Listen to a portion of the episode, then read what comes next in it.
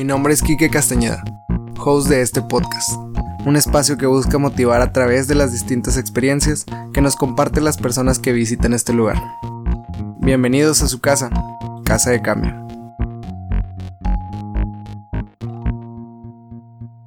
Hola, hola gente, bienvenidos a un capítulo. Ahorita nos revolvimos, se graban los capítulos. Este es el capítulo 30, wow. Gracias por ser el capítulo 30. Gracias por ser increíble que, que vayamos. Lo, lo, que te está diciendo, o sea, el, está ahorita como una tendencia del podcast y, y, nosotros empezamos a principios del año pasado y es como que impresionante ver cómo en seis meses llegó la modita este de que de los podcasts. Esperemos si lo estamos haciendo bien. Y bienvenidos, bienvenido. Es el podcast eh, me voy a autonombrar bien chingón yo. El podcast de la escena musical de Monterrey. Si quieren conocer a alguien de la escena musical, vengan y visiten este podcast. Estamos teniendo muchísimo talento que viene aquí. Gracias por visitarnos el día de hoy. Tenemos a Lalo, Lalo Cura. Lalo sí, señor. Vámonos, prepárense. Aquí estamos. De Serbia, bajiste de Serbia. ¿Cómo estás, güey? Muy bien, muy bien. Muchas gracias por invitarme a tu podcast. Se me hace este una temática muy muy interesante, ya que realmente, eh, comenzando por el hecho de que eh, el formato es un podcast y además pues los invitados son personas de la escena este, nacional ah, emergente, ¿sabes? Como ese segmento emergente que tiene las nuevas propuestas como que van brotando este de abajo hacia arriba, güey, entonces Muchas gracias por invitarme. No, gracias a ti por darte el tiempo un domingo, güey. probablemente ahorita podría estar haciendo otra cosa. Este, y viniste a, a grabarte, echarte aquí el, podcast con nosotros, güey. Muchas, muchas gracias. Oye, güey. Para empezar, felicidades, güey. Que hicieron sold out y. Eh, ¿Cuándo fue la noticia del sold out? ¿Es ¿El antier algo así, no? Ah, sí, sí, sí. Este, Se agotaron hace unos días los boletos para la primera fecha en el Río 70. es, es muy, muy, muy emocionante ya que nos habían dicho eh, nuestros eh, managers y amigos de la industria que es un recinto muy difícil de llenar. Sí, sí, sí. Está grande. Este, que, que muchas bandas como le tienen mucho cuidado ahí al recinto porque sí, sí es un tiro difícil. Entonces, este, hacer ese salto da miedo en un principio. Eh, pero luego ya con el tiempo, como siempre, este ha transcurrido últimamente. La gente, la gente sale a buscar rock and roll y se acerca a las taquillas y se prepara para el gran día como si fuera un festejo y gracias a ellos ahorita acabamos de abrir nuestra segunda fecha, eh, para el concierto. De hecho, somos la primera banda en Latinoamérica que ha podido abrir una segunda fecha en el Auditorio Río 70. Es, es, complicado, o sea, es, pero es necesario. Es, es algo muy curioso porque es, es un paso que tienes que tomar para ganarte la seriedad en la industria musical, ante los promotores, ante la gente para que ya se puedan comenzar a especular un foro un poco más grande como lo sería próximamente un pabellón M. A la madre. o sea, me, impresiona porque he ido siguiendo sus pasos. O sea, hace tres años, hace tres o dos los vi Salón Morelos. Le, dije a JP de que le abrieron a una banda que se llama Candy. Yo busqué esos boletos, güey. Fui a Look, a Look Tattoos y de que, oye, quiero boletos para Serbia. Y lo, ¿quién es Serbia, güey? No sé, van a tocar mañana, quiero los boletos. Y, no, es que no los tengo. Y de que, ah, le van a abrir a. Candy. de que le van, a abrir a Candy. Y yo de que, no sé quién es Candy. y ya me los dieron. Y luego, otro evento. Ahora sí, Serbia, vámonos, pum. Y no o sea, han, ido escalonando, güey. Se me hace bien chido porque no sabes lo interesante, o sea, bueno, lo, lo, como emocionante que fue ese día cuando tuvimos el concierto con Candy porque nosotros eh, habíamos venido, ah, imagínate así, habíamos hecho ya la, inmensa este, cantidad de esfuerzo de ir a presentarnos donde se presente y dar el mejor puto show. No sé si puedo decir maldición. Sí, dale, güey. A huevo. El mejor puto show, aunque sea los meseros, ¿sabes? Porque en muchas ocasiones así fue. Este, no quiero nombrar lugares, el escocés, la tumba, güey. Ah, sí me tocó. No mames. Yo también tengo una banda y esos lugares, con respeto, claro. Con, respeto, con respeto, pero el techo está que se cae en la tumba y dices, ay. Le abrimos Inside, güey, el año pasado en la creo que sí era la Tocaron en la tumba. Güey, 40 grados afuera. Adentro era un horno, güey. Horno, o sea, empapado, güey. Los de Inside también, todavía ni tocaban y ya estaban todos sudados. Qué loco, güey. Qué chingo la gente que fue. Una vez también le abrimos Insight en el Iguanas. Este, oye, y. ¿Qué onda con.? O sea, ¿cómo han ido.?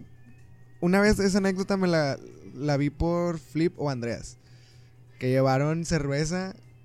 Como que si vas a otra y nadie, o sea, fueron cinco, algo así. Sí, un, shows que habíamos tenido previamente, habíamos hecho, ¿sabes qué?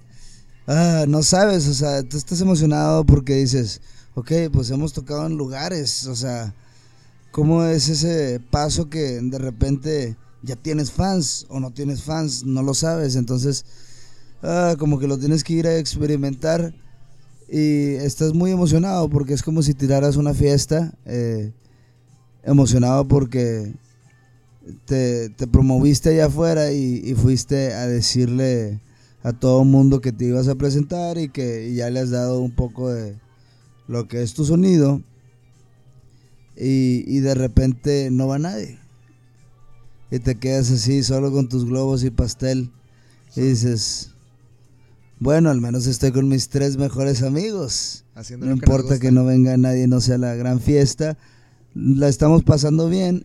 Y me acuerdo que esa vez, pues estábamos jugando con la mercadotecnia. Ahorita ya, ya pues somos más avanzados, por ejemplo, me has visto que hago los videos conjunto con mi primo, manejo yo este la publicidad del grupo, la mercadotecnia, la estrategia, este, y, la corroboro con la estrategia musical, que es otra, que es otro rubro completamente distinto al cual se le tiene que tener como mucho eh, tightness, que es por ejemplo tal vez la, la fortaleza de Neto o de JP. Sí me, sí me dijo JP que todos tenían como que su, labor dentro de la así es. Este, Neto tiene como un, una postura muy, muy líder, o sea, él, él es muy líder en, en su naturaleza.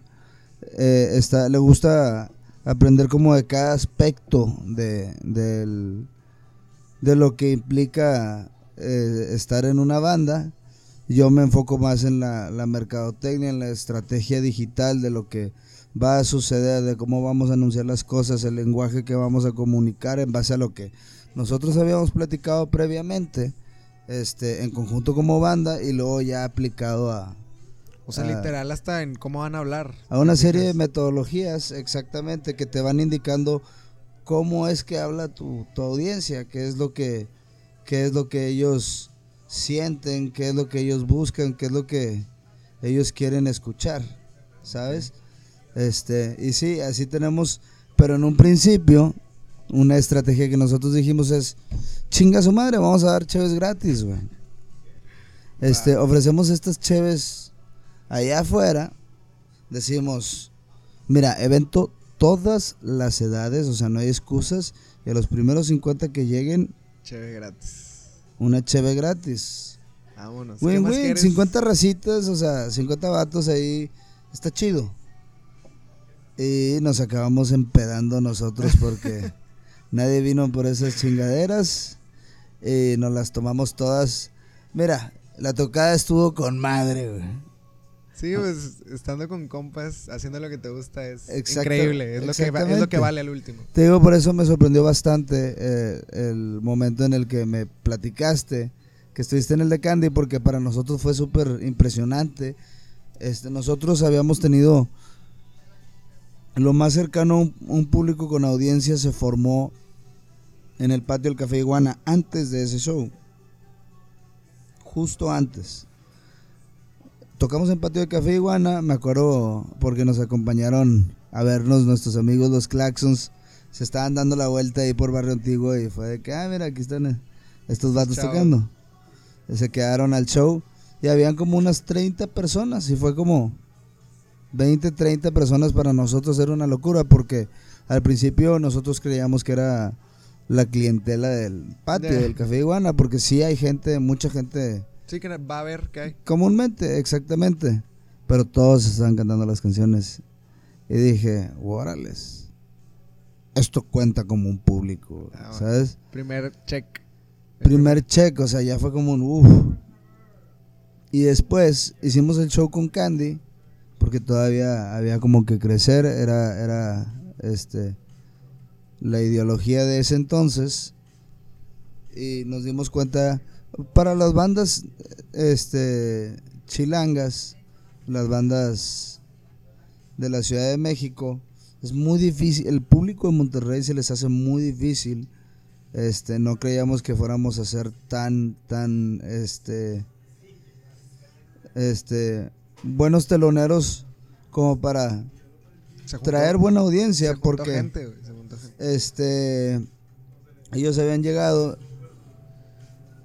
eh, digo, todavía no habían llegado, nosotros veníamos llegando y me acuerdo que dije, oye, güey, y me acuerdo perfectamente. Oye, pues sí vino gente. Y dije, no, no, no conocía a Candy, pero qué chido que Candy junto a tanta gente. Este y luego todos empiezan a pedirnos fotos. Y yo dije, a la madre. Chis, Viviendo el sueño. Qué loco, o sea, qué, qué padre. esto es algo definitivamente nuevo. ¿sabes? Y ya posteriormente fueron los otros dos shows en el Salón Morelos. Sí, a los dos fui también. Con, eh, con Daniels. Así es. Se pusieron la neta. Poca madre. Chidísimos, o sea. Y te digo, es lo que la. Así como nos escuchaste en Salón Morelos, como nos escuchaste, eh, creo que seguramente en el Iguanas. Sí. O en el Didi. Fue, siento yo que la del Iguanas fue su graduación. Sí. Fue, el fue una fiesta. O sea, literal fue un carnaval. Y, fue así como que a partir de aquí, ya Serbia, ya se puede ir a cualquier otro lado. O sea, ya. Sí, sí, fue la grabación. Yo, yo también lo sentí así. Fue como. Y ya nos grabamos. Ahora no les vamos a fallar, ¿verdad? Este, y así como ves esos shows, fueron los que tuvimos para cero personas. Sí, le, metían mucha, mucha energía era quitarte la pena, no importa quién estuviera, si no había nadie, era como, vamos a aprendernos, vamos a rockear, o sea, estamos haciendo, a fin de cuentas, un performance.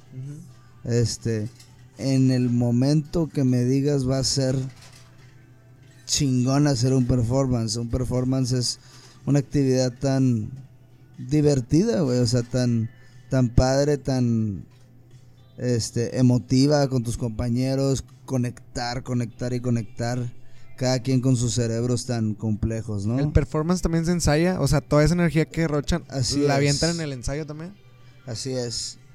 Tal vez no con el movimiento, pero con, con la conexión que tenemos. Ahí estamos todos en full mode focus, zen, zenning mode. Este porque no, no, no tienes como, es como meditar, güey. No tienes ruido externo, ¿sabes? Entonces no tienes, por ejemplo, mil fans gritándote que te aman, ¿sabes? No tienes este tal vez algún problema de, de que si se puede desconectar o no un cable, si se te rompe una cuerda o no este, si estás cansado o no, entonces te enfocas más en lo técnico para tratar de tener ese tightness a la hora de ejecutar el show. De, lo bueno. Así es. La hora de los chingazos. Oye, ¿y cómo, cómo tomas, o sea, ese, ese crecimiento exponencial que, han tenido? O sea, ¿cómo, ¿cómo se asimila? O sea, pues exponencial apenas se ha sentido porque eh, interesante porque es rock and roll. Así es. Rock and roll, está en cabrón. El rock and roll, rock and roll. Hace poco tuvimos una plática con Apple Music. Se nos hizo interesante porque fue como, ah, Apple te solicita para platicar. Y fue como, qué chido. vamos a Apple. Llegamos eh, a Apple y llega esta persona, este, también tiene un cuello de tortuga, así como aludiendo a Steve Jobs. A la madre. Estaba chido, o sea, fue como, me siento en la experiencia completa de Apple. Apple an Immersive Experience. Y eh, tuvimos una junta ahí en el corporativo, en la Torre Reforma de la Ciudad de, la Ciudad de México. Y nos platicaron que Serbia actualmente es la banda de rock que más está jalando audiencias, o sea, como rock en sí. Porque tú ves las nominaciones de rock y no son rock. Entonces, eh, antes, antes que ser eh, miembros de la industria, nos comentan, somos fans de la música y el rock and roll pues realmente es algo que va con nosotros, o sea, como fans.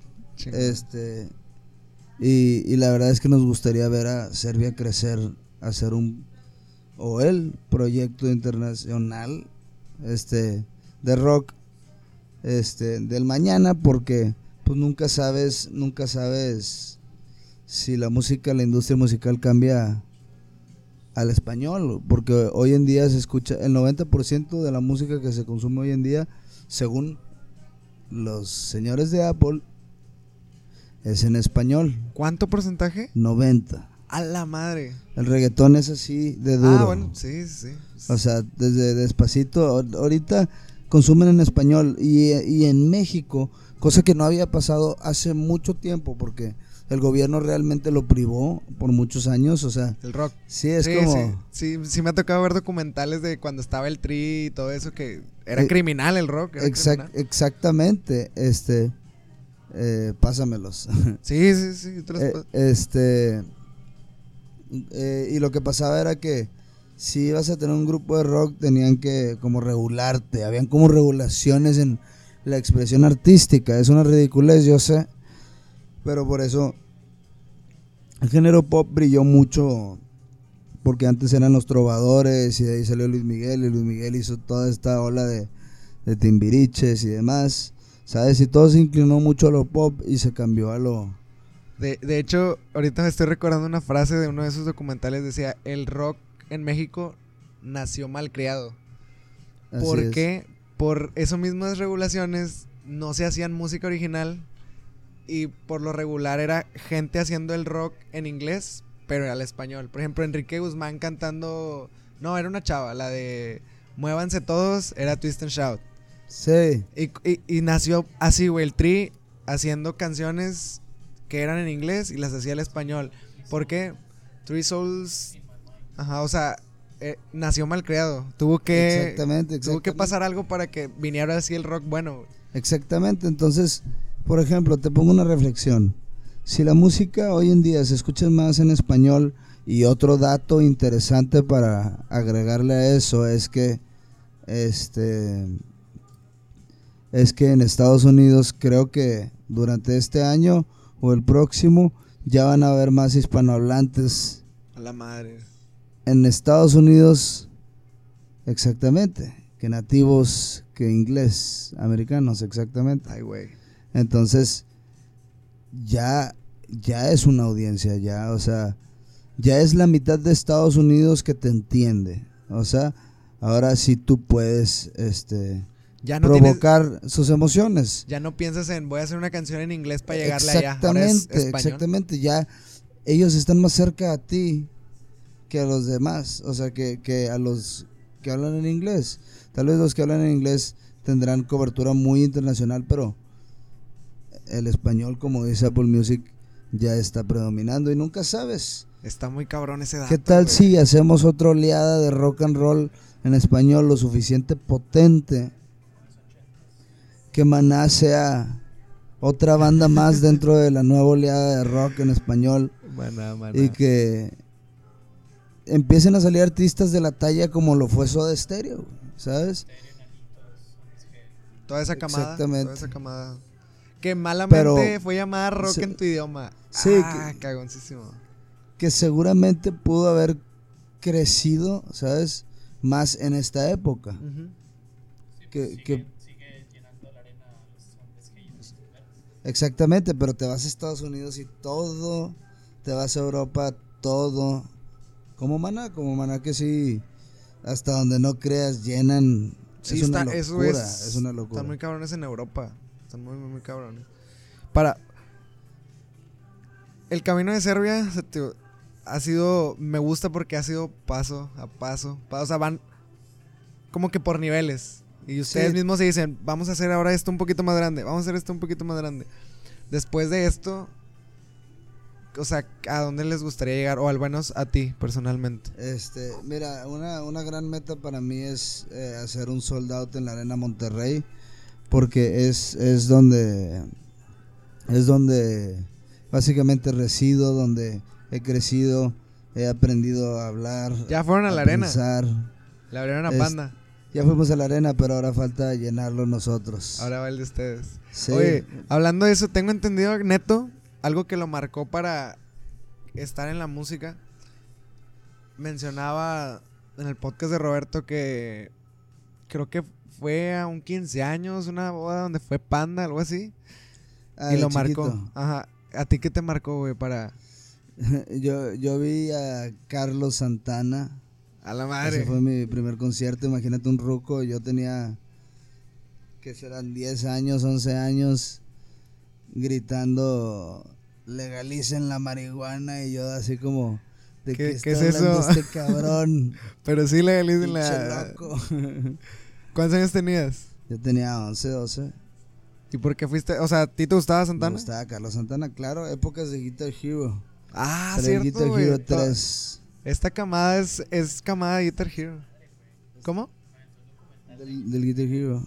Ah, qué loco.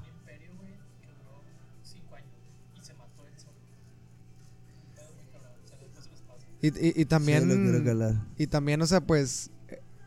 Creo que fue la última oleada de rock. Sí, claro, o sea, el Se Guitar puso de el 3 rock. lo levantó machín, güey. O sea, es, fue una locura, güey. Sí, sí. rec- Y luego empezaron a sacar por bandas y es como que las volvieron a poner de moda. Y luego ya. No sé, no sé qué sucedió. El Guitar Hero 3 fue el videojuego más impresionante que pude haber conocido. Es tan interactivo y tan, tan chingón, güey. O sea, era como la, la selección, la variedad musical era increíble, güey. Este. Como los movimientos que tenían que hacer, que tenías que hacer eran súper entretenidos, güey. Ya sabías cuáles te gustaban más que otras, güey. ¿No, ¿No crees que eso también haya matado a varios músicos? Eh, no, no, no, para nada. Yo creo que sí algo acercó a las personas a la música. Era una época donde ya se estaba haciendo la transición hipertecno, entonces ¿A ti qué te acercó a la música? eh, yo eh, comencé, antes de ser bajista fui contrabajista a, los ocho años, así es. ¿Por qué contrabajista? Porque en una clase de música, en el, en el colegio, me acuerdo que el profesor había dicho que si nosotros tuviéramos... Ah, no, nos había enseñado una diapositiva de los instrumentos de la orquesta. Y nosotros, ok, de que huevo. Y sacan el contrabajo. Y es un instrumento gigantote, Sí. güey. Y- Bien Y tú en la con primaria, cuerdas. Y yo dije, órale, se ve cool.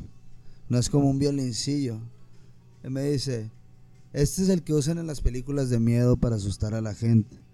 Pues éramos casi bebés, entonces es como, ok, qué loco. ¿Sabes? Quiero asustar a mis compañeros. Yo fui, yo fui con mis papás y les dije, quiero tocar el contrabajo. Y, y de hecho me dio clases el director de, de, de los contrabajistas de la orquesta de la uni. Ok. Se llama Aliyon Mamarosalov. A la madre. Increíble contrabajista ruso. Impresionante. Y yo tenía ocho aprendiendo de, El un genio, un genio literal musical. El director de su de su instrumento. Este, y yo me tuvieron que hacer un contrabajo pequeño hecho a la medida porque hasta eso yo era muy chaparro, no existían contrabajos en el mercado de mi de tamaño. Entonces, está bien chido, era como casi un chelo, pero no, era contrabajo. Sonaba, tenía el sonido del contrabajo. Exactamente. del. Este, Ento- Años después decidí cambiarme al bajo. Entonces desde chiquito te inculcaron la música, siempre fue algo... Así es, algo, sí, como que lo elegí. ¿Cómo que lo elegiste? O sea, este, yo, yo les dije a mis papás como que quería tocar el contrabajo. Ok. Y ellos dijeron, ok, pues vamos a meterle la música. fue, fue, por la escuela y luego tú elegiste. Yo, yo tengo algo que se conoce como TDAH. Este, y de chiquito es triste porque te, te, buscan como catalogar. Sí, como te encasillar en algo. Como cierto tipo de personas, si ah, tienes déficit de atención e hiperactividad, vas a ser malo para la escuela o malo para esto, malo para lo otro. Eh, te dan como caso perdido, que no es así. Este, pero sí, sí te comentan como en qué tipo de actividades puedes destacar. Y le dijeron a mi mamá que en el arte, la música, el ajedrez, de hecho fui campeón eh, a la madre. Eh, a nivel nacional y, y quedé en segundo lugar en Houston en un torneo internacional de ajedrez a los ocho años, sí. La este, madre. Le llegué a ganar a maestros, pero no podía pasar las clases. A la madre, güey. Sí, era, era una locura. y es como, bien impresionante. ¿quién, ¿Quién puede decir que un niño, porque no cumple con nuestro criterio de inteligencia, no es inteligente? Hoy en día se valora mucho más la creatividad que, que antes, güey. Que el ser una persona muy técnica. Y luego, este, siguiéndonos como que cronológicamente, este, agarraste el bajo. ¿Qué fue lo primero que te interesaba al momento de agarrar el bajo? ¿Qué escuchabas en ese momento, güey? Pues los sonidos. O sea, como la experiencia de agarrar algo y lo tocas y reacciona de cierta forma. Y si tocas otro lugar reacciona de otra forma distinta que auditivamente suena diferente, entonces tú estás provocando, tú estás viendo qué tan lejos puedes llegar este con lo que haces mientras aprendes y descubres, entonces el descubrir yo creo que fue eh, el paso más o bueno, la motivación más importante, el querer descubrir para el que yo quisiera tocar un instrumento. Ya después fue el destino que nos conectó a mí y a JP. Hemos sido amigos desde la infancia, pero la verdad, cuando conectamos muy, muy fuertemente fue en sexto de primaria. No lo había visto mucho este, durante el año previo. O sea, sí, pero estábamos en diferentes salones. Y fuimos a unas enchiladas deliciosas que están en San Pedro, en Vasconcelos las enchiladas acabé, uff. y ahí también iba JP con su familia, entonces me lo topo y ya sabes, nos vemos y todos morritos así con una sonrisilla de apenados de que, hola, de, así va pasando JP también, hola. Todos morros. Los dos se ven muy serios los dos. Sí, no, pero así como de que apenaditos de que hola. De que sí, sí. No me lo quería topar afuera de la escuela, Nos vemos en la escuela normalmente. Y, me acuerdo que ese verano, antes de pasar a sexto de primaria, yo encontré un disco de los Beatles. Este, y en el en un cajón que sin querer zafé. Entonces tenía un disco de los Beatles, el Beatles Number One. Y ese disco, este, lo vi y dije, ¿qué es esto? Y lo puse. Y fue, wow. ¿Qué es este? ¿qué, es este pedo? ¿Qué es esto, O sea, soy un niño que acaba de descubrir otro universo, güey. Una identidad. Sí, abriste un libro. Esto es lo mío. Yo, yo antes no escuchaba tanta música, ¿sabes? Era como neutral. Además, escuchar música no era tan sencillo, era como con los iPods, entonces tenías que lo que hubiera, güey, ¿sabes? O lo que te pusiera la radio y la tele. Sí, luego ya fui exigente y le pedí muchos CDs a mis papás. ¿Qué les pedías? ¿Cuáles es? Sí, toda la colección de los Beatles. De entre muchos otros Aerosmith y demás, o sea. O sea, eres muy clásico. Este, sí, clásico. Este, ahorita ya en las épocas del Spotify he, he ido explorando entre los géneros. Pero sí, este, encontré el disco, lo escuché y el papá de JP resulta que es el fanático más pesado de los Beatles en México. El papá de José Pablo. Ese es el Beatles más cabrón de, de México. El güey tiene una colección inmensa de viniles. A la madre. Entonces, este, ay, también creo que escribió un libro de los Beatles, o sea, de, de, toda la información que... Oye, e, estoy, estoy, recordando que ahorita dijo Alex que, que no, Alex escuchaba un programa de radio de un vato que hablaba de los Beatles así, de que durante cierta hora los sábados y estoy pensando, no vaya a ser el papá de JP, güey. Puede ser, o sea, fácilmente puede ser. Este, muy, muy fanático y estaba muy padre porque cuando yo le dije a José Pablo que me gustaban los Beatles, empezó la magia. Haz de cuenta que fuimos inseparables. Era, vamos a tu casa a escuchar todos los viniles, vamos a ver todas las películas que hicieron, vamos a leer libros, vamos a clavarnos en la música y oír música y rockear y juntarnos. Y formamos una banda en sexto de primaria. A la madre, bien morros. Este, sí, tocábamos The Doors y demás, o sea, estaba chido. Y tocábamos en el techo de un amigo mío, aludiendo a, la escena de Let It Be. Okay, okay. Cuando están tocando en el techo de Abbey Road. De Abbey Road. Ah, no, de, de Apple. Ok, ok, ok. Y entonces eso era su, su pasatiempo. Era, jugar, era su jugar. Jugar a ser rockstars. Sí, nosotros se cuenta que estábamos en cumbres así. tocando en el techo, güey, así de que. Gracias, cumbres. Gracias, Monterrey. ¿No, ¿No les ocasionaba problemas? ¿No iba la policía? No, no, los vecinos eran buena onda. Aparte se aventaban roles de los Beatles, era... Sí, era como... Gracias. Sí, sí, sí, exactamente. Tócate otra. Dale así. pues, Una chévere. Ah, no, un frutzi, un frutzi. Sí, un frutzi, un frutzi. Y no, y pues ahí la historia se escribió. O sea, ahí prácticamente se puede decir que es el núcleo de Serbia. Tú, JP, y luego ya. Y también este, nosotros conocimos a Neto cuando nos estábamos desarrollando como músicos. Entonces. ¿Tú estabas en School of Rock también? Así es. Yo, Neto y JP. Wow. Este. Y, inicialmente estaba en una banda con Neto y también con una con JP. Se, se separó la de JP.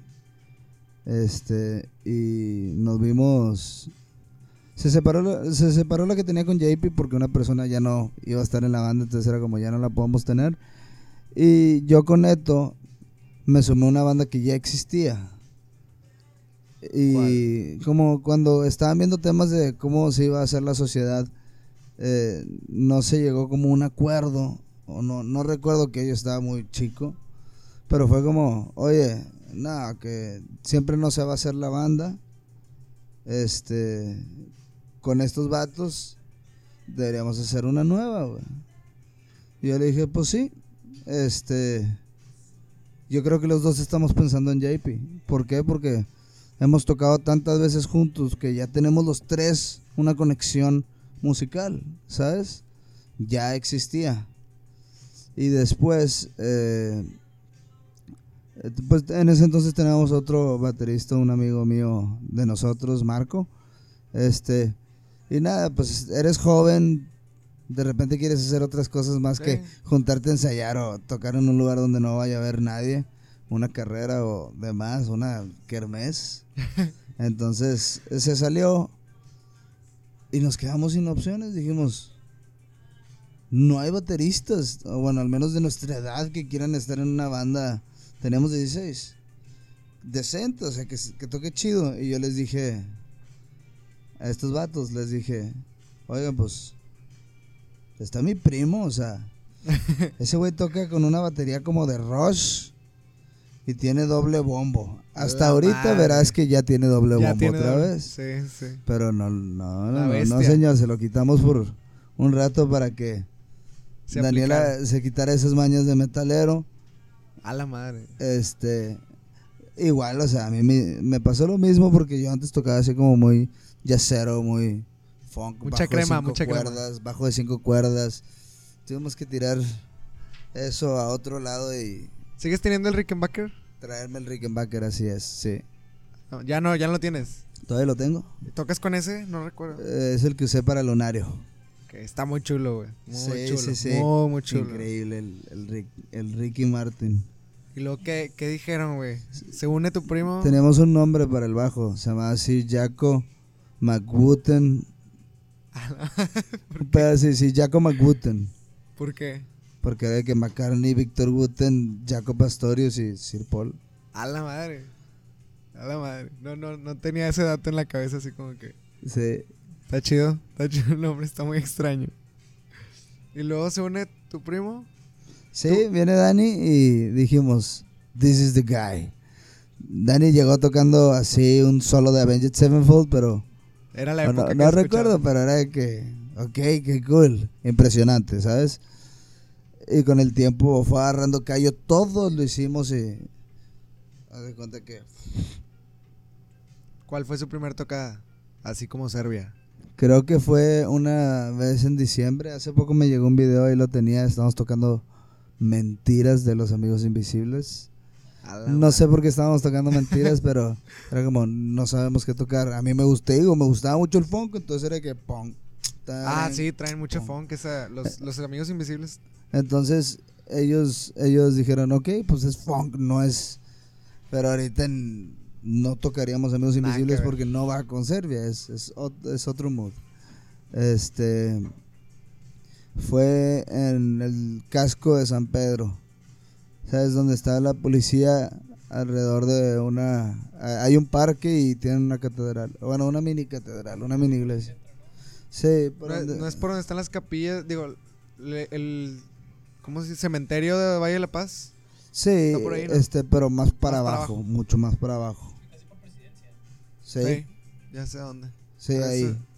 Y que, o sea, tocaron de Amigos Invisibles. De hecho, ustedes, algo que también vi o leí, no sé, creo que lo, creo que lo escuché por neto, que ustedes, o sea, se mantuvieron en el rock, a pesar de que no, no estaba de moda, ustedes insistieron, insistieron, se metieron a concursos donde había muchos que seguían la oleada de los claxons. Ah, sí, bastante. y ustedes se quedaron rock. ¿Te imaginas, te imaginas en el 2013, 2000, sí, 2013 o 2014? O sea, el festival de la canción del Tec, no mames. O sea, todos querían ser como Nachito.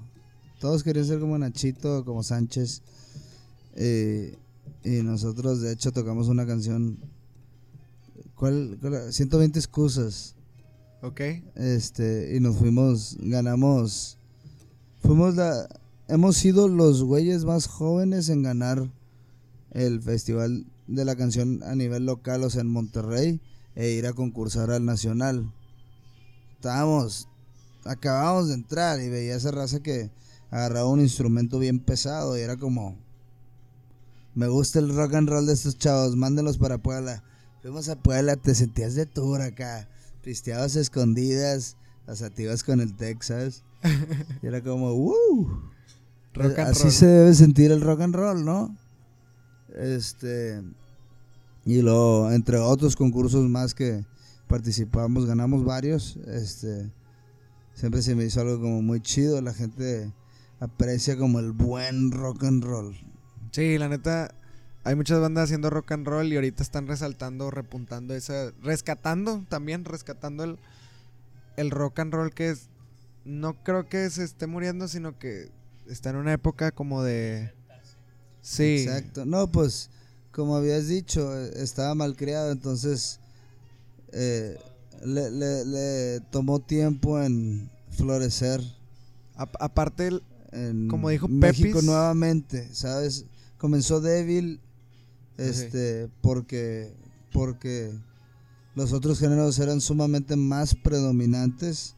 Sí tuvo su época dorada, pero el mismo cambio de formato lo echó a perder. Este, y de las cenizas se... No, aparte, o sea, hace poquito escuché por Pepis Rocha que dice, es que no sé por qué se quejan de que el rock está muriendo. Dijo, no está muriendo, está regresando a donde de donde viene. El rock and roll, si te fijas, iniciaba en undergrounds. O sea, era. Ahorita, si tú te vas aquí a Barrio Antiguo un sábado, hay mucho rock and roll. Así es.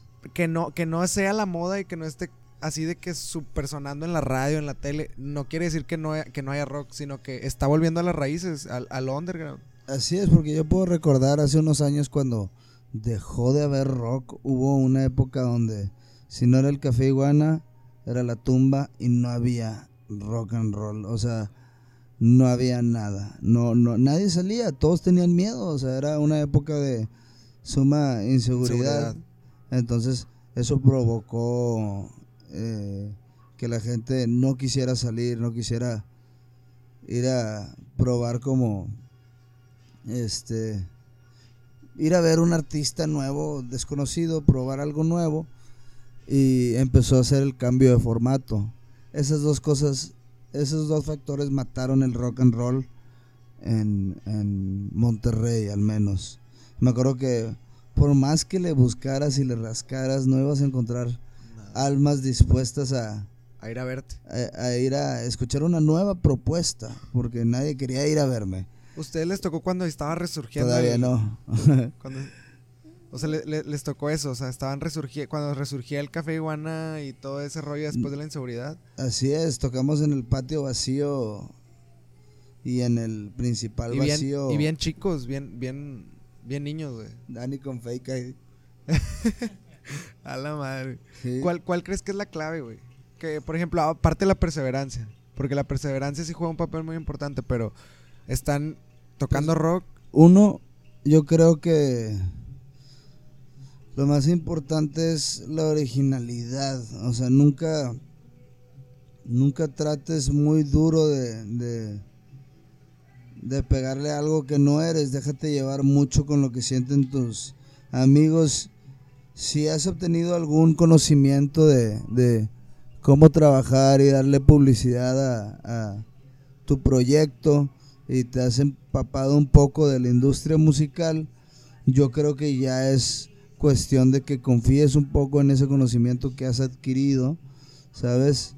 Y, obviamente ahí es donde ya luego entra la constancia, sea constante, pero sea original, ¿sabes? Este, yo sé que la creatividad y la originalidad realmente no es original porque todos somos curadores de, información este, visual, táctil, auditiva, etcétera, etcétera. Este, y todos le, relacionamos lo que vamos viendo, solo, ok, yo, yo, esto que me gusta lo junto con lo otro que me gusta de una manera inconsciente y va, va sonando a lo que yo esperaría escuchar de mi música, ¿sabes? Entonces, este, así como puedes tomar ciertos elementos que tú veas atractivo, como por ejemplo en la publicidad, eh, yo veo tal vez a la competencia en, en, alguna campaña que estoy haciendo y digo, ok, pues ellos lo han hecho bien en el pasado, yo creo que voy a hacer una mezcla de, lo mío, que sea original, ¿sabes? Pero que aluda a ese tipo de... Una propuesta, o sea, que sea algo propositivo. Exactamente. ahorita, o sea, ¿cómo logras transmitir eso en, la, en la música? O sea, por ejemplo, ¿qué, ¿qué, bandas te gustan? Y que tú dices,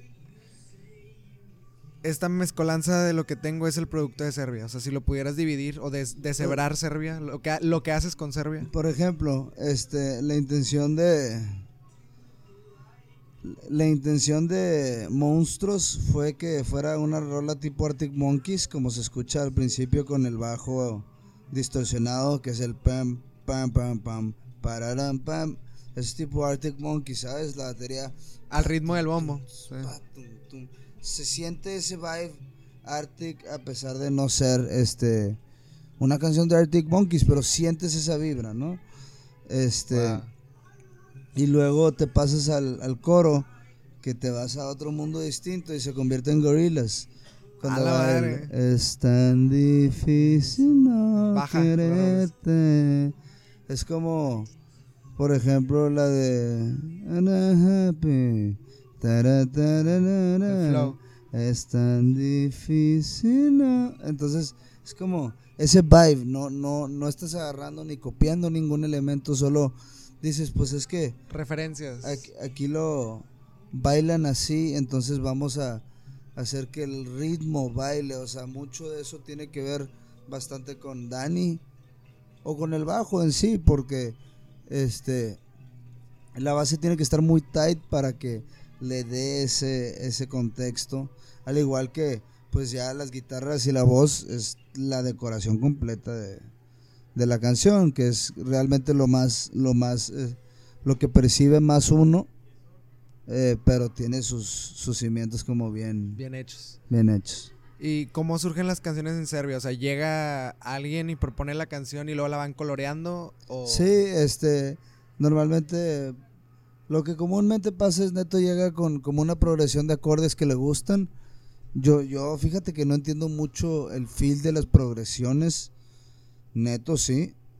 Pero el, el feel de los arreglos o el ritmo se me da bastante. Es, y son lenguajes como similares pero distintos a la vez. Entonces, este, algo es, algo es más como las notas que vas a poner y, otra cosa es cómo las vas a acomodar. Eh, cómo, una vez que las pones, cómo las reflejas, o sea, cómo prenden, ¿sabes? Entonces así se va complementando todo y va cambiando la canción 360 y 360. No sabes cuántas veces cambió Instinto Animal. Instinto Animal llevamos con esa canción como cinco años. Yo, yo recuerdo ver cuando fueron al Agua Fría. Sí. y, luego ya la sacaron y dije, no mames, está bien cambiada. Y, la aumentaron de nivel, quedó, bien cabrona. Sí, claro. sonaba, se me figuraba como AFI. Sí. Esa rola. O está AFI bastante. Y dije, wow. O yo, sea. Yo vi AFI con Neto en el Pal Norte, sí.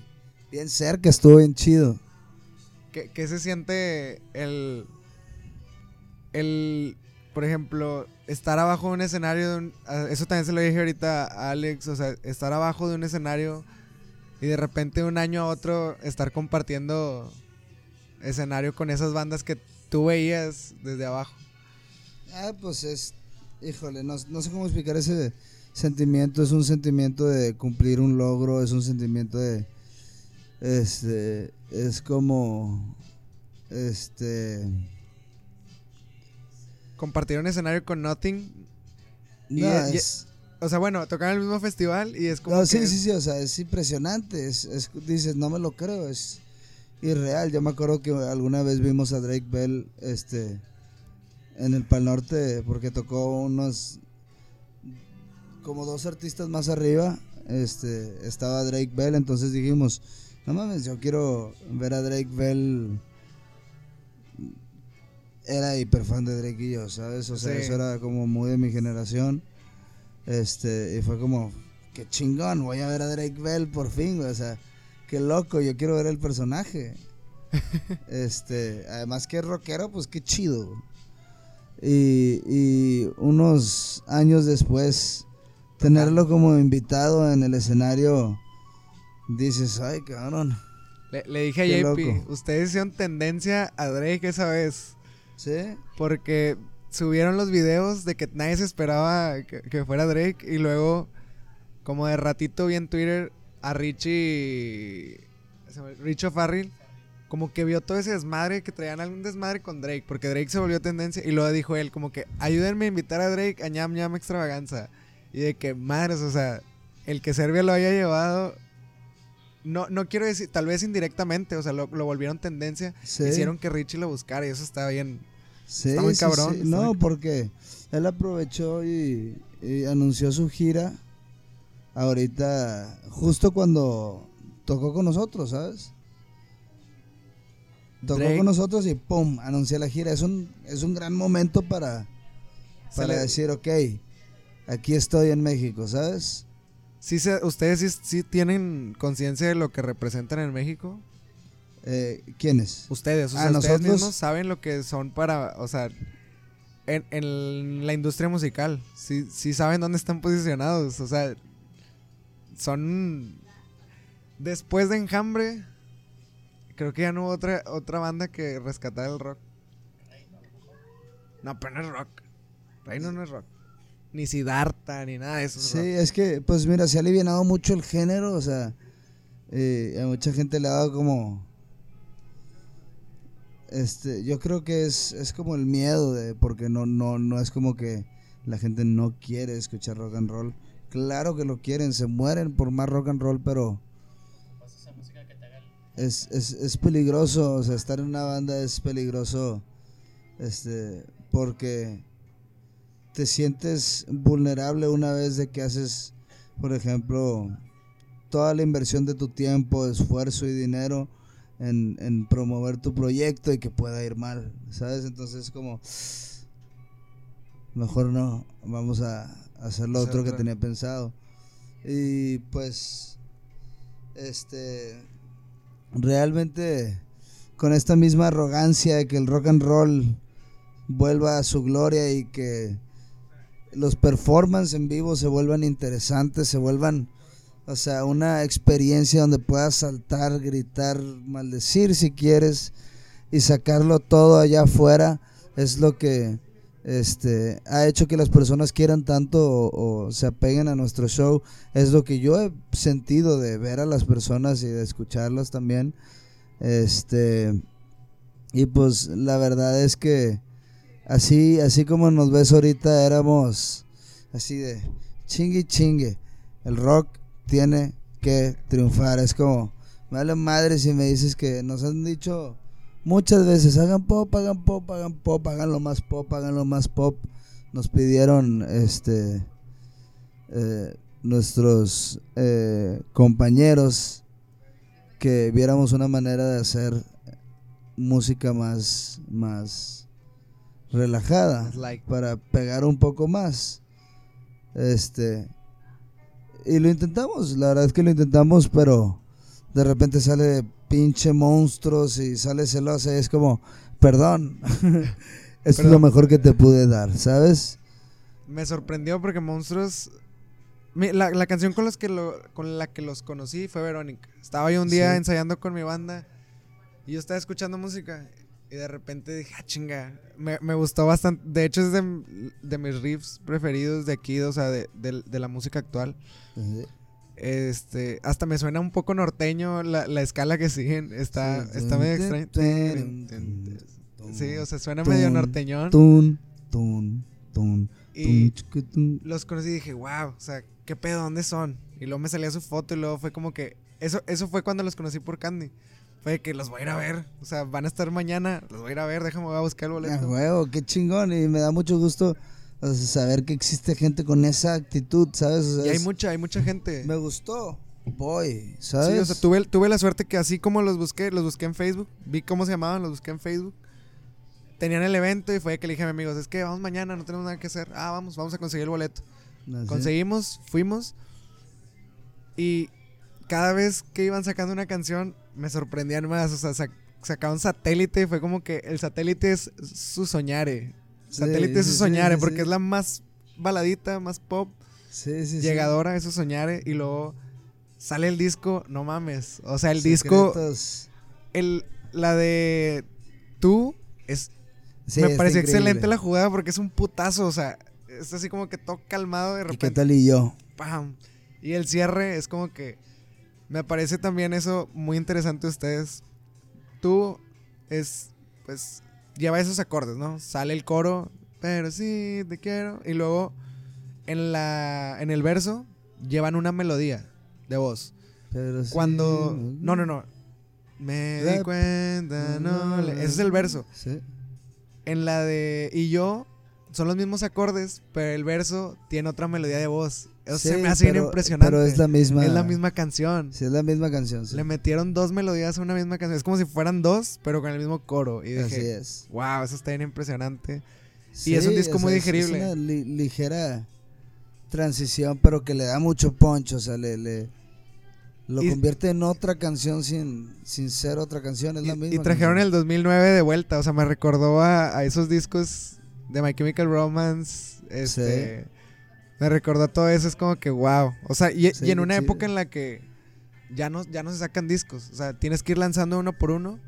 Se atrevieron a, lanzarlo. Y Que también nos dijeron, o sea, es, es, es arriesgado sacar un disco. Un disco hoy en día no es lo mismo que un sencillo. Un sencillo lo puedes ir sacando y promoviendo algo Y nosotros, fuck it, güey. O sea, es fuck it.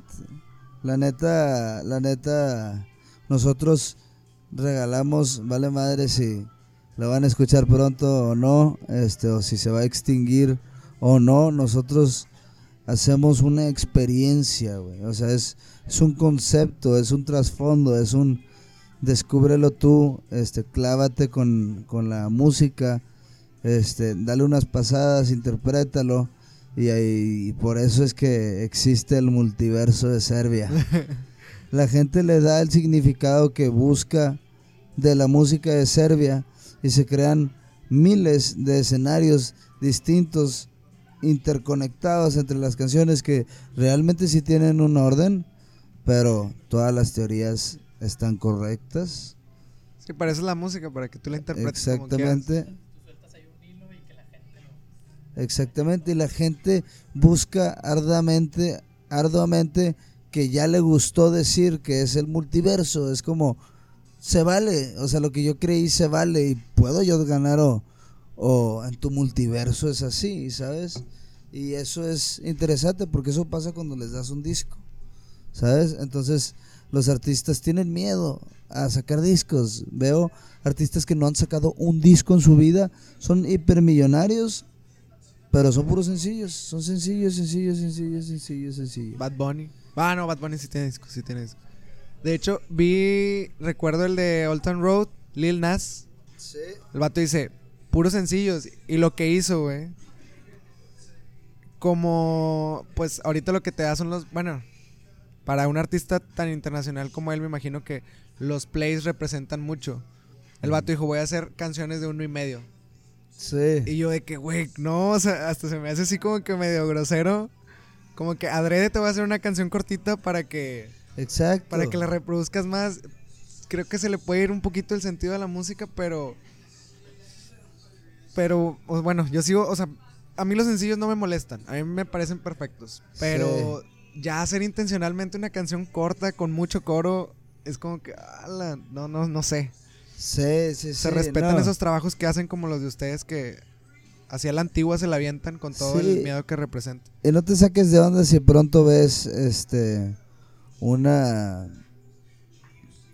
una ópera de rock en nuestro repertorio. ¿Neta? La verdad es que la idea es que esto se vuelva una locura, que no deje, no se, se termine la innovación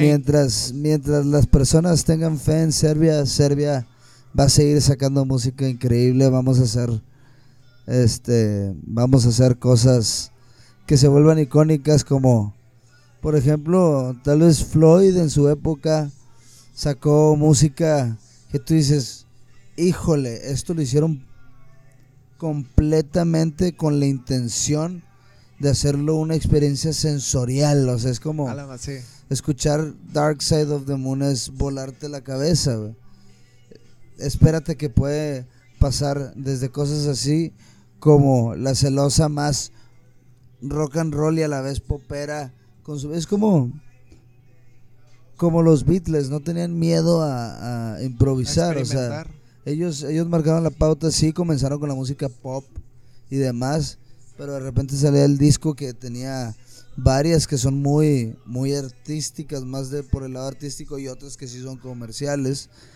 que ellos como quiera van marcando esa pauta, entonces este tenemos nuestras canciones cortas que sabemos que son, ok, es la, la que van a poner en la fiesta, la que queramos que pongan en la fiesta y aquí les va la rola totalmente para ustedes, para cuando tú estés solo ni necesites sentir la música, la sientas desde la comodidad de tu casa por un buen rato y te desahogues ahí de hecho, un muy buen rato. Ahorita que eso, eso que dices, no, no, y, no nada más las rolas que hacen comerciales, no nada más hacen ustedes rolas como que esta es la rola de la fiesta.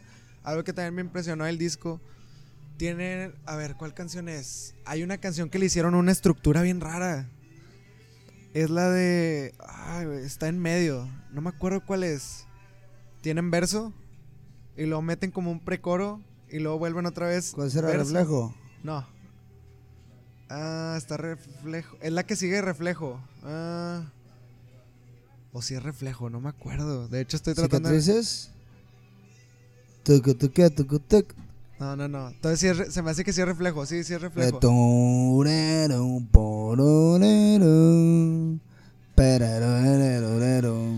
Encontré la salida. No, no es esa, no es esa. Ah, se me fue. Es la de tiempo. Ah, sí. Ten, Y luego. La batería del bajo. Pom, Na, pom, na, param, na, param. na, na, na. O sea, lleva el, el verso. Tan, Y luego dice una tan, tan, frasecita. Lleva una frasecita que es como un precoro que no la termina.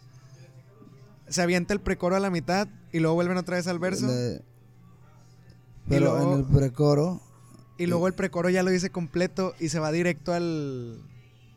Al. al no sé, es que la verdad dice un desmadre con esa rola.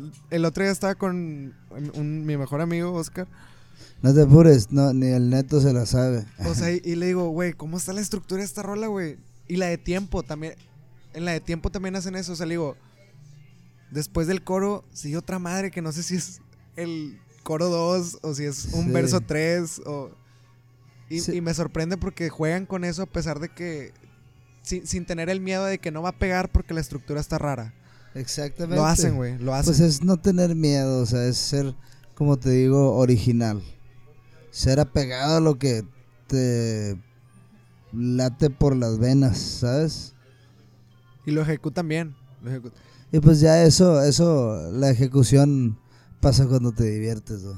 Y también algo interesante que es de reconocer, eh, hace poquito, no, esta, esta semana, eh, saludos a Nayeli que, que estuvo ahí tomando fotos a Era de Oro en, en, en, en Victoria y me dice, oye, nunca había ido un estudio y no, no sabía como que todo el proceso para grabar una rola. Ellos, ganaron el concurso del Festival Santa Lucía y dice, se llevaron casi todo el día, o sea, está impresionante. Y le digo, me acordé, el disco de ustedes, que se lo aventaron, güey.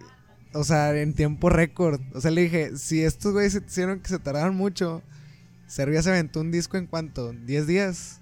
Algo en 10 días todo un disco. Sea, y recuerdo que decía Neto que tuvieron mucha preparación antes para llegar, ahora sí, sin perder tiempo y darle en su madre al disco. ¿Cómo, cómo fue eso, güey? Pues es que lo preparamos como ocho meses, ¿sabes? Ay, güey. no es, no es, no fue un proceso rápido. De hecho, Monstruos y estos nuevos sencillos salieron en mejor tiempo, pero Secretos es como, es como nuestro, ¿cómo se podría decir? Sgt. Pepper, ¿sabes? Es, es como ese disco que nosotros intencionalmente pensamos que fuera como, queremos que sea una masterpiece, o sea, queremos Sí, que sea sí.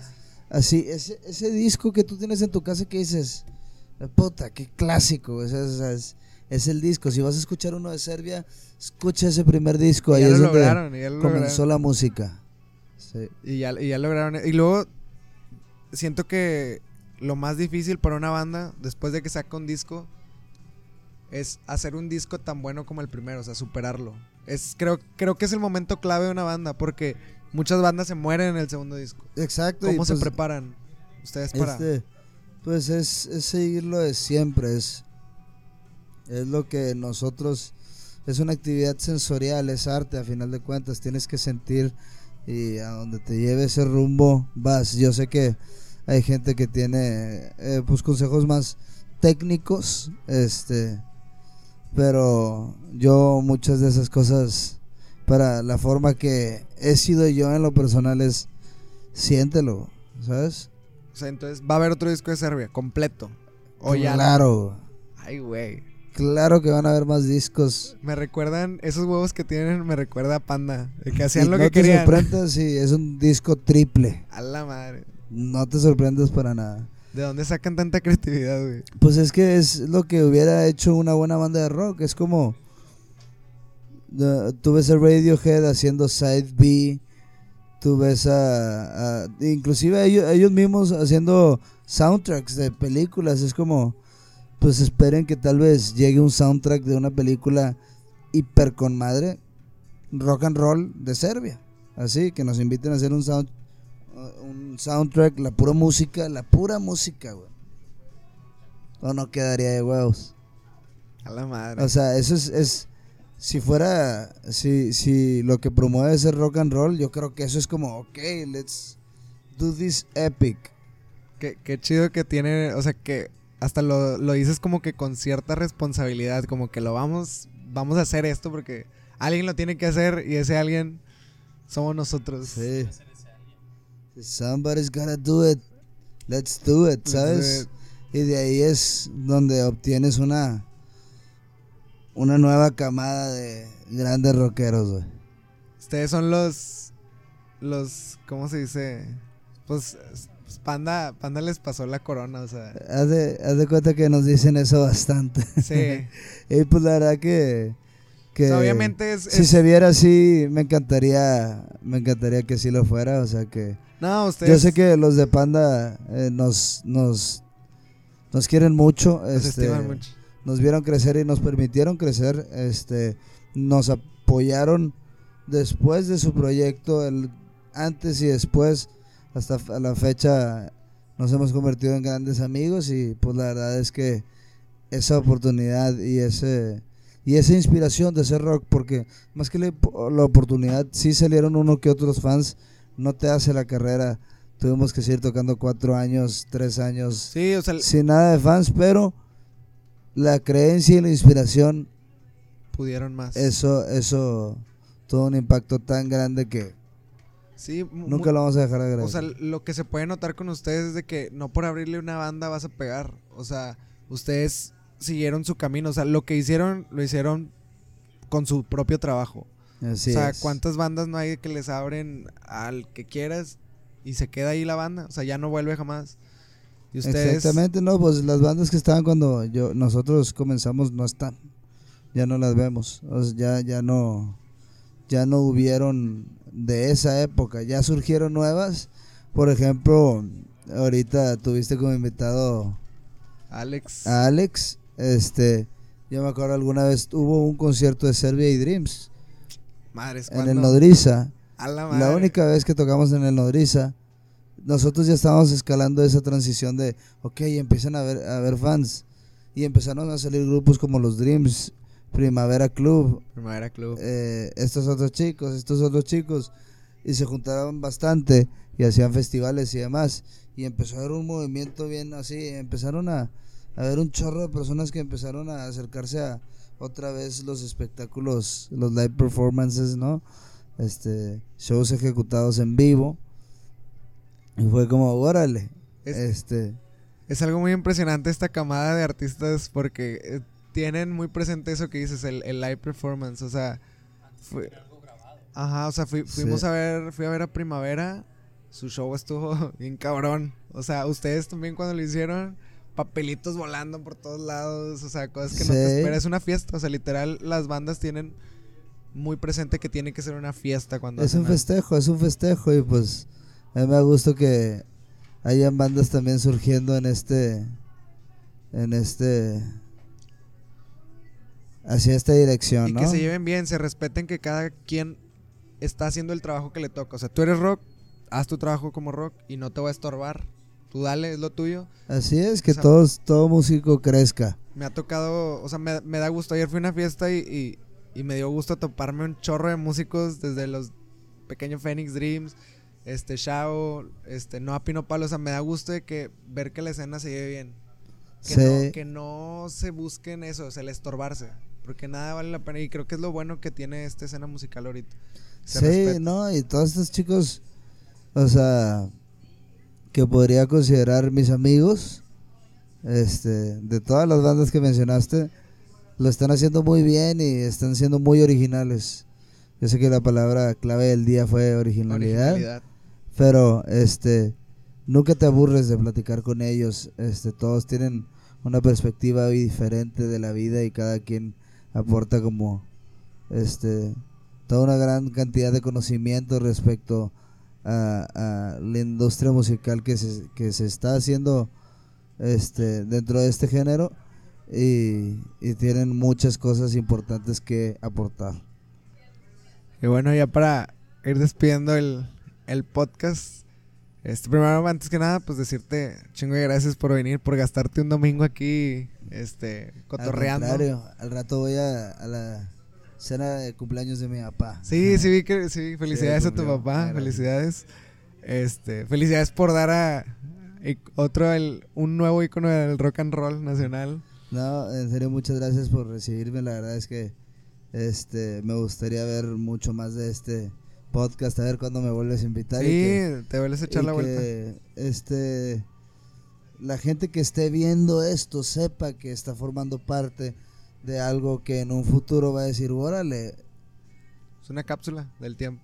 Eh, está, estás en una cápsula del tiempo recordando cuando hacíamos esto y como todos los artistas que han compartido esta cabina muy interesante este sean grandes artistas en la escena musical. Sí, sí, me interesa mucho ver cómo van creciendo. Y pues échate la vuelta cuando sea despuesito de lo del, de lo del Río 70, este, para saber cómo les fue, que obviamente les va a ir a toda madre porque ya llenaron la primera fecha. Árale, claro que sí. Y para que cuentes eso, o la experiencia de esa fiesta, y pues ese ahí nos vemos. Este, Ah, sí, sí, no, no, hay, no hay que faltar a esa otra graduación, ese ah. otro escalón. Ah, huevo. Hay que darle. Este, dale, dale, no hay otra. Y bueno, primero también recordarles que este se suscriban, ya les dije en el capítulo pasado, hay mucha gente que ve el, el podcast pero no, no se suscribe. La campanita, actívenla o no, no, la verdad, pues, está bien, si la activan, si no, también. Pues les avisa cuando ya Este, y también díganos a quién, a quién podemos invitar, a quién quieren que traigamos. Etiquétenlos cuando quieran que los traigamos. Este, de repente hago ahí encuestas en mi Instagram de que me digan ideas a quién quieren. ¿Y tú a quién desearías que viniera? ¿A quién se te hace interesante que venga a compartir algo de lo, de lo que hace? Este. Se me hace bien interesante Saverio Yandusa, el que toca con nosotros los teclados y toca para Mississippi Queens. Deberías decirle a él, echarle un fono. La verdad es que su cerebro es impresionante. La madre. Entonces, Xavier. Saverio, Yandusa. a la madre, tiene un apellido bien. Sí, él nos, nos, apoya con las teclas, grabó las teclas de este último material. Crecieron cuando, o sea, se escuchó la mano cuando le metieron teclados a su a, su, a sus eventos. Exacto, exacto. Y no, y te darás cuenta eh, cuando platiques con él que, o sea, es, es una obra maestra esa persona. Es como, vas a estar hablando con una persona que, este, básicamente es director de orquesta en ya muy poco tiempo. Eso es un mega big deal. Tienes que tomar exámenes en España y. A la madre. Ni se diga el músico que tienes que ser. Entonces, para tenerlo ahí en el mapa, y pues otra vez, muchísimas gracias por darte la vuelta. Esperemos si vuelvas a, venir. Eh, esperemos si nos, o sea, que vengas con noticias nuevas, con más música, que nos vengas a decir, oye, ya salió este sencillo. Ahora trajimos lo de la orquesta que te dije, acá la November Rain de, Serbia. Y bueno, agradeciendo también a los que nos escuchan, el Navarrete, arroba el Navarrete en todos lados, tus arrobas. Arroba la locura VZZ. En, todos, lados. La locura BZZ, la locura Vázquez, el mío arroba Kike Castañeda, no, arroba Kike Casmo, en todos lados. suban en sus historias que nos están viendo, este, etiquétenos en todos lados y que no se les olvide recomendarnos a más gente. Nos digan a quién quieren que traigamos. Y bueno, nos vemos hasta la próxima. Hasta luego. Cuídense mucho. Hasta luego.